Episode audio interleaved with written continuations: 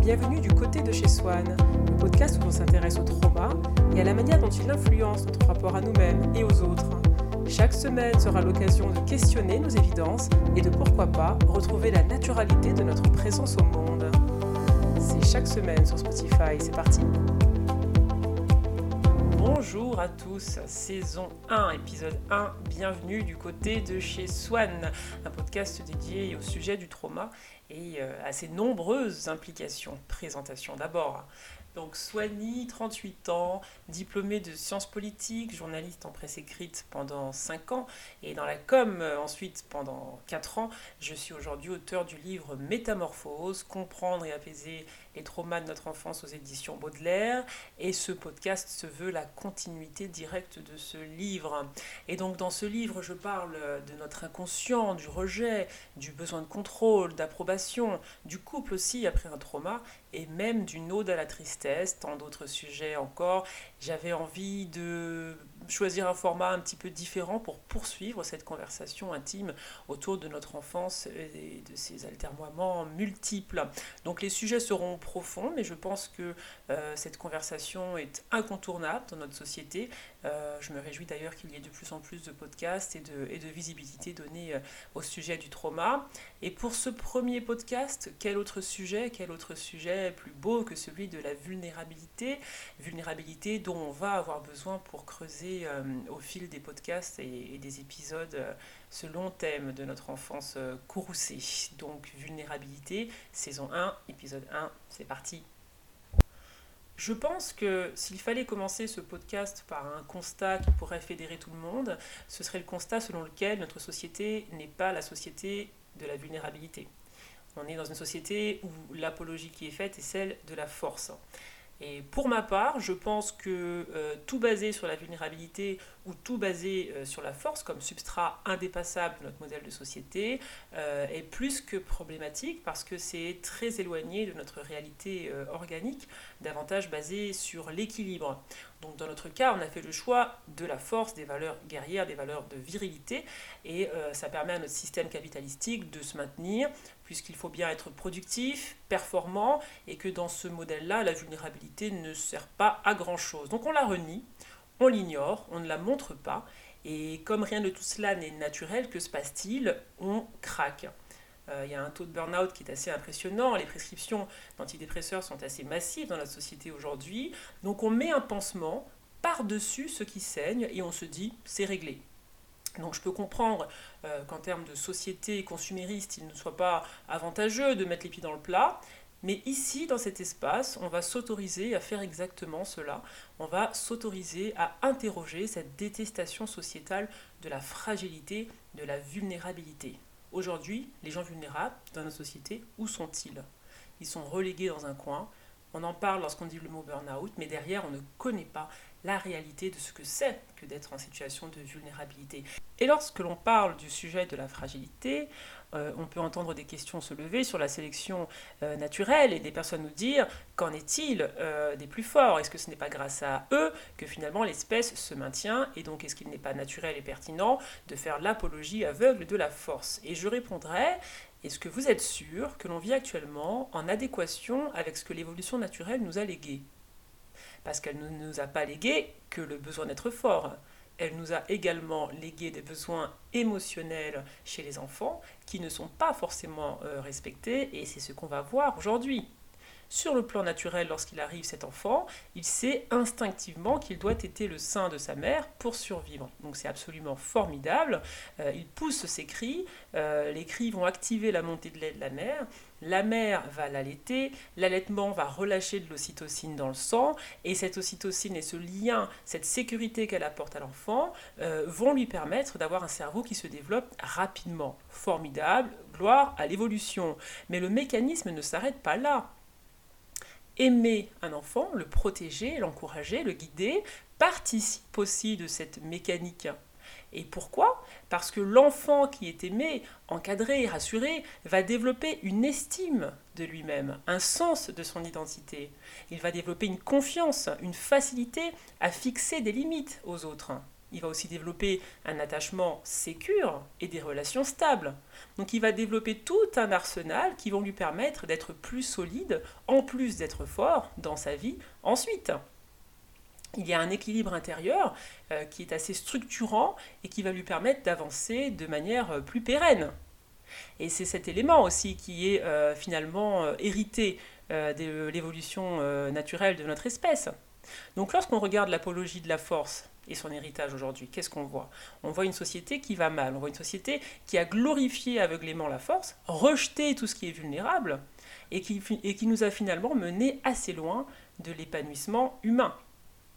Donc la facilité de l'adulte à s'insérer dans la société de manière satisfaisante dépend aussi de la construction qui a été la sienne durant son enfance. Se sentir à sa place dans le monde est un élément clé pour améliorer non seulement ses chances de survie, mais aussi sa réussite, son épanouissement, sa santé et la qualité de ses relations interpersonnelles. Donc ces besoins affectifs ne sont pas un caprice, une lubie occidentale qui pousserait à vouloir trop couver les enfants, à en faire trop, mais ce sont finalement euh, tout un ensemble de besoins moléculaires, d'amour inconditionnel de la part de nos parents, qui vont structurer des adultes en équilibre. Donc je pense que la sélection naturelle est un phénomène absolument fascinant, on pourrait en parler des heures, mais pour être fort et survivre, encore faut-il avoir été outillé. Aux États-Unis, ils ont réalisé des prélèvements salivaires sur des bébés qui, dès l'âge de 9 semaines, étaient séparés de leur mère et placés en crèche, puisque les mères devaient retourner travailler. Et ce qu'ils ont détecté dans la salive, c'est un taux de cortisol, qui est quand même l'hormone du stress, euh, absolument euh, monumental. Ces enfants étaient stressés. Alors que c'était des bébés, ils n'avaient pas encore conscience de leur propre stress, mais ils avaient dans leur sang euh, des traces de euh, cette anxiété. ils l'ont comparé à des enfants qui n'étaient pas séparés euh, sitôt de leur mère et ils ont détecté qu'il y avait une différence absolument flagrante et que donc il y a un besoin d'être rassuré, d'être protégé dès les premières semaines, dès les premiers mois de la vie. Et ce que je vais vous dire ensuite va sûrement être euh, assez choquant pour ceux qui ne connaissaient pas ce mouvement, mais en 1920, aux États-Unis, il y avait un mouvement qui s'appelait le behaviorisme, dont le chef de file est euh, John Watson. Et que proposait ce mouvement Et je précise que John Watson était à la tête de l'American Psychology Association, donc ce n'était pas n'importe qui. Ce mouvement a popularisé l'idée selon laquelle, tout comme Pavlov euh, dressait les animaux, les humains étaient en capacité de dresser leurs enfants, comme des bêtes. Donc là, je vois déjà des sourcils qui se lèvent. Euh, ça nous paraît improbable aujourd'hui, mais c'est pourtant tristement ce qui s'est passé. Donc cet homme, euh, considéré, comme je l'ai dit, comme le chef de file du behaviorisme, a enseigné à toute une génération d'Américains euh, à ne pas poser leurs enfants sur leurs genoux, à les laisser pleurer dans leur lit dès la prime enfance pour ne pas les habituer au bras et à la chaleur humaine. Sur le mode, on les dresse. Donc ça a fonctionné, entre guillemets, les enfants finissaient par se taire, par être domestiqués, mais sur le plan psychologique euh, et émotionnel, je vous laisse imaginer les dégâts euh, d'un tel mouvement sur la construction de millions d'Américains. Et donc tout cela, je l'ai appris dans un livre que je lis actuellement qui s'appelle Mother Hunger, qui pourrait être traduit par faim maternelle, où euh, la psychologue explique qu'un bébé qui pleure la nuit pleure parce qu'il est dans un sentiment de terreur, un sentiment de mort imminente pas par caprice. Il pleure pour sa vie. Et donc Kelly McDaniel, cette psychologue, explique que les femmes euh, à l'âge des cavernes ne laissaient pas leurs enfants pleurer. Parce que ces bruits auraient attiré des bêtes et donc les mettaient potentiellement en danger. Elles les gardaient toujours dans leurs bras. Et nous, qui sommes donc le fruit de cette évolution, nous, nous, avons été conçus pour être dans les bras de nos parents et non pas entraînés à dormir seuls dès l'enfance, dès la naissance. Et pourtant, vous êtes familier de cela aujourd'hui, encore des psychologues, certains éducateurs continuent, en étant influencés par le behaviorisme, d'appliquer ce type d'approche à l'éducation des enfants. Et donc pour en revenir à la vulnérabilité, l'idée qu'il faille être dressé à la force, sans que cela n'ait d'impact sur notre développement cognitif, est un leurre.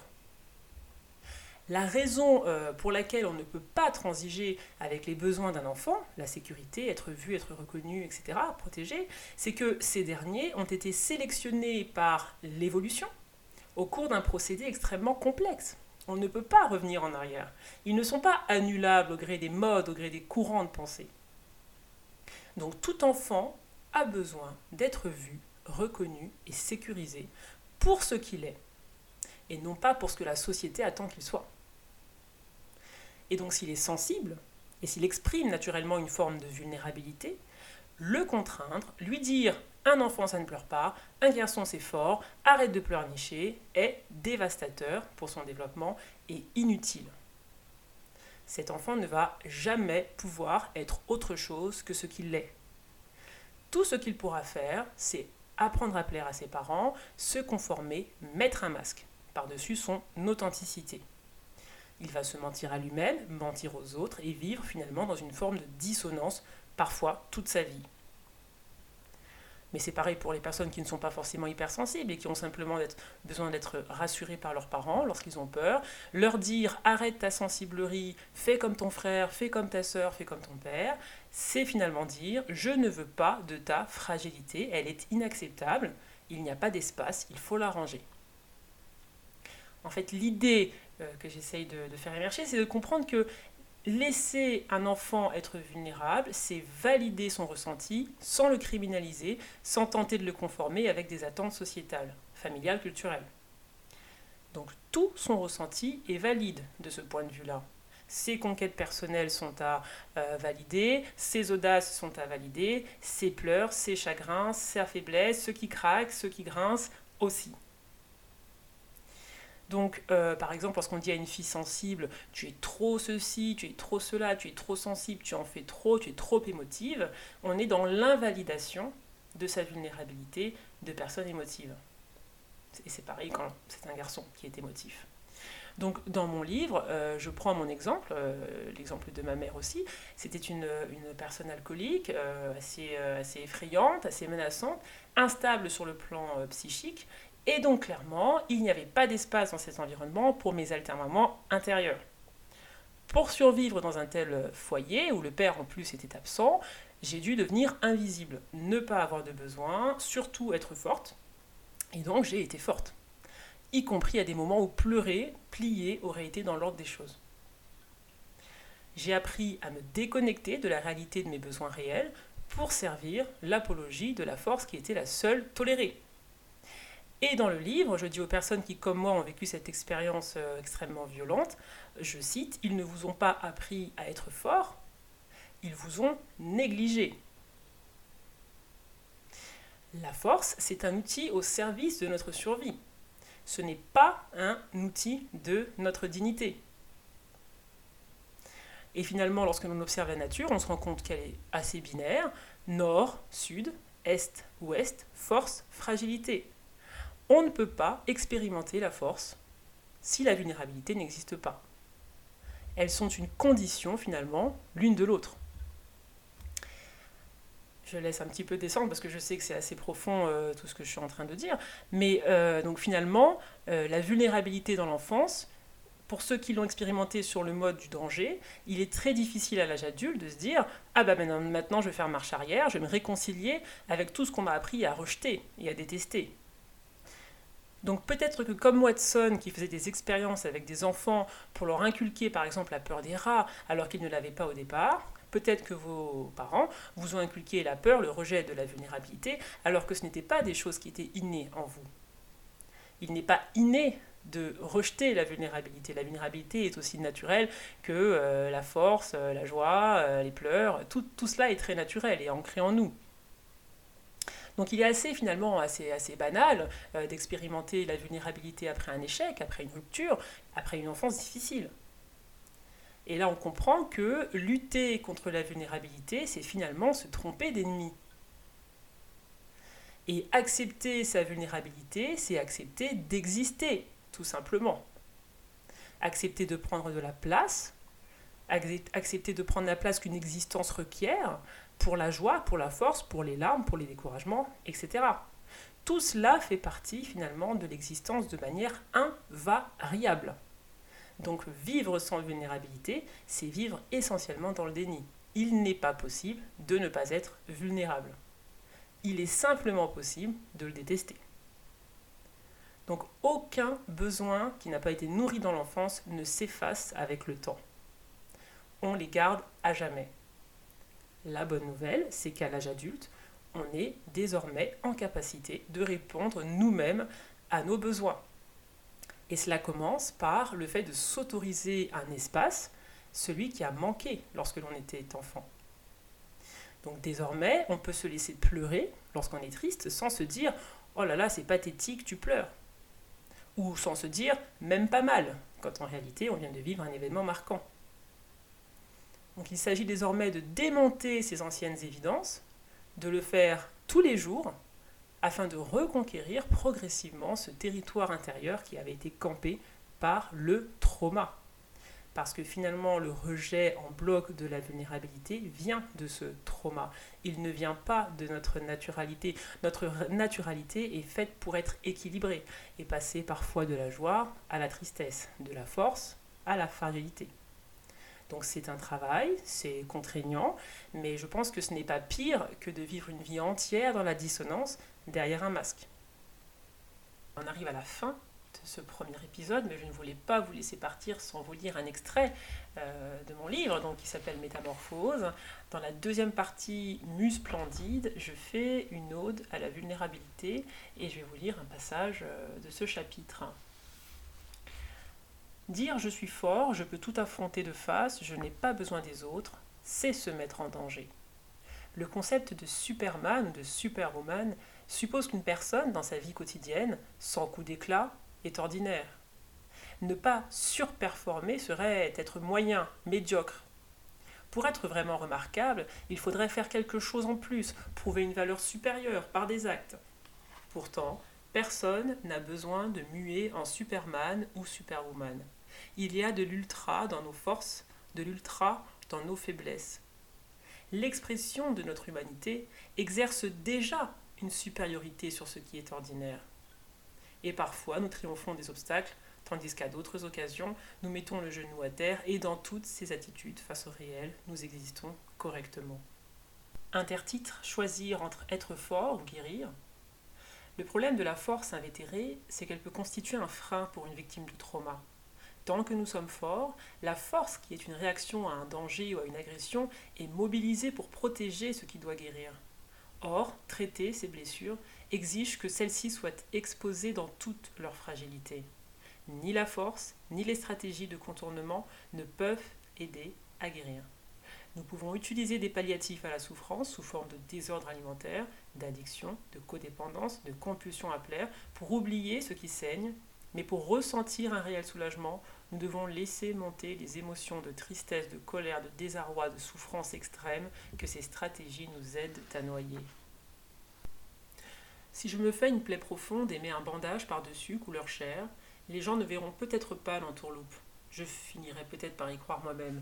Mais dès que quelqu'un s'approchera et touchera la plaie, il y aura assez de sang pour remplir une mer déchaînée.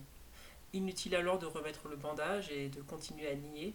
Nous devons laisser sortir cette peine parce qu'elle est juste, parce qu'elle nous relie à ce qui nous est arrivé, et ne plus jouer le rôle que nous avons joué jusque-là et auquel nous avons fini par s'identifier, nous identifier. Sous le bandage, ça saigne, ça ne guérit pas. Nous croyons que nous sommes cet être puissant et insurmontable, alors que nous sommes l'enfant terrifié dans le noir que ses parents ne viendront pas chercher. C'était un extrait de mon livre Métamorphose, chapitre vulnérabilité. Je voulais vous le lire avant de se séparer. Je vous remercie d'avoir écouté ce premier épisode. C'est une nouvelle aventure pour moi que celle du podcast. Euh, les sujets qui vont être abordés seront très variés. On va faire l'éloge de la tristesse, l'éloge de l'échec, l'éloge, comme on l'a fait aujourd'hui, de la vulnérabilité, en revenant même euh, aux, sources hein, dans cet épisode de ce que c'est finalement que ce conditionnement euh, à la force, à la discipline et au dressage euh, des enfants. Pour ceux qui ne connaissaient pas le behaviorisme, je vous invite à lire les travaux de John Watson et cela pourra peut-être vous aider à mieux comprendre votre conditionnement familial, culturel et certaines approches psychologiques. Donc on va parler de sujets très variés. Il y aura également euh, le couple et l'attachement. Je pense que ce sera le sujet du deuxième épisode parce que euh, Dieu sait que la blessure de l'attachement est la blessure centrale euh, d'un enfant qui a vécu un trauma, puisque le trauma va venir faire une incision exactement là où vont devoir ensuite se développer ses prochaines relations. Donc c'est extrêmement compliqué de se sortir de schémas toxiques lorsqu'on a vécu un trauma dans son enfance. On aura le temps de développer tous ces sujets tout en gardant comme fil conducteur la douceur, la compréhension. Euh, en tant que survivante moi-même d'une enfance traumatique, je sais à quel point il est crucial euh, de ne pas subir de nouvelles impositions de problématiques, euh, de nouvelles injonctions, surtout lorsque l'âme est déjà bien chargée et qu'on vient chercher du, réconfort. Je précise également que je ne suis pas psychologue, je suis auteur d'un livre qui parle du trauma, qui a bien évidemment été relu et validé par des psychologues. En revanche, je ne suis pas moi-même habilitée à délivrer des conseils euh, de psychologue. Je partage mon expérience de trauma. J'ai écrit mon livre du haut de ma douleur, du haut euh, de mon enfance atomisée par la violence d'adultes inconscients.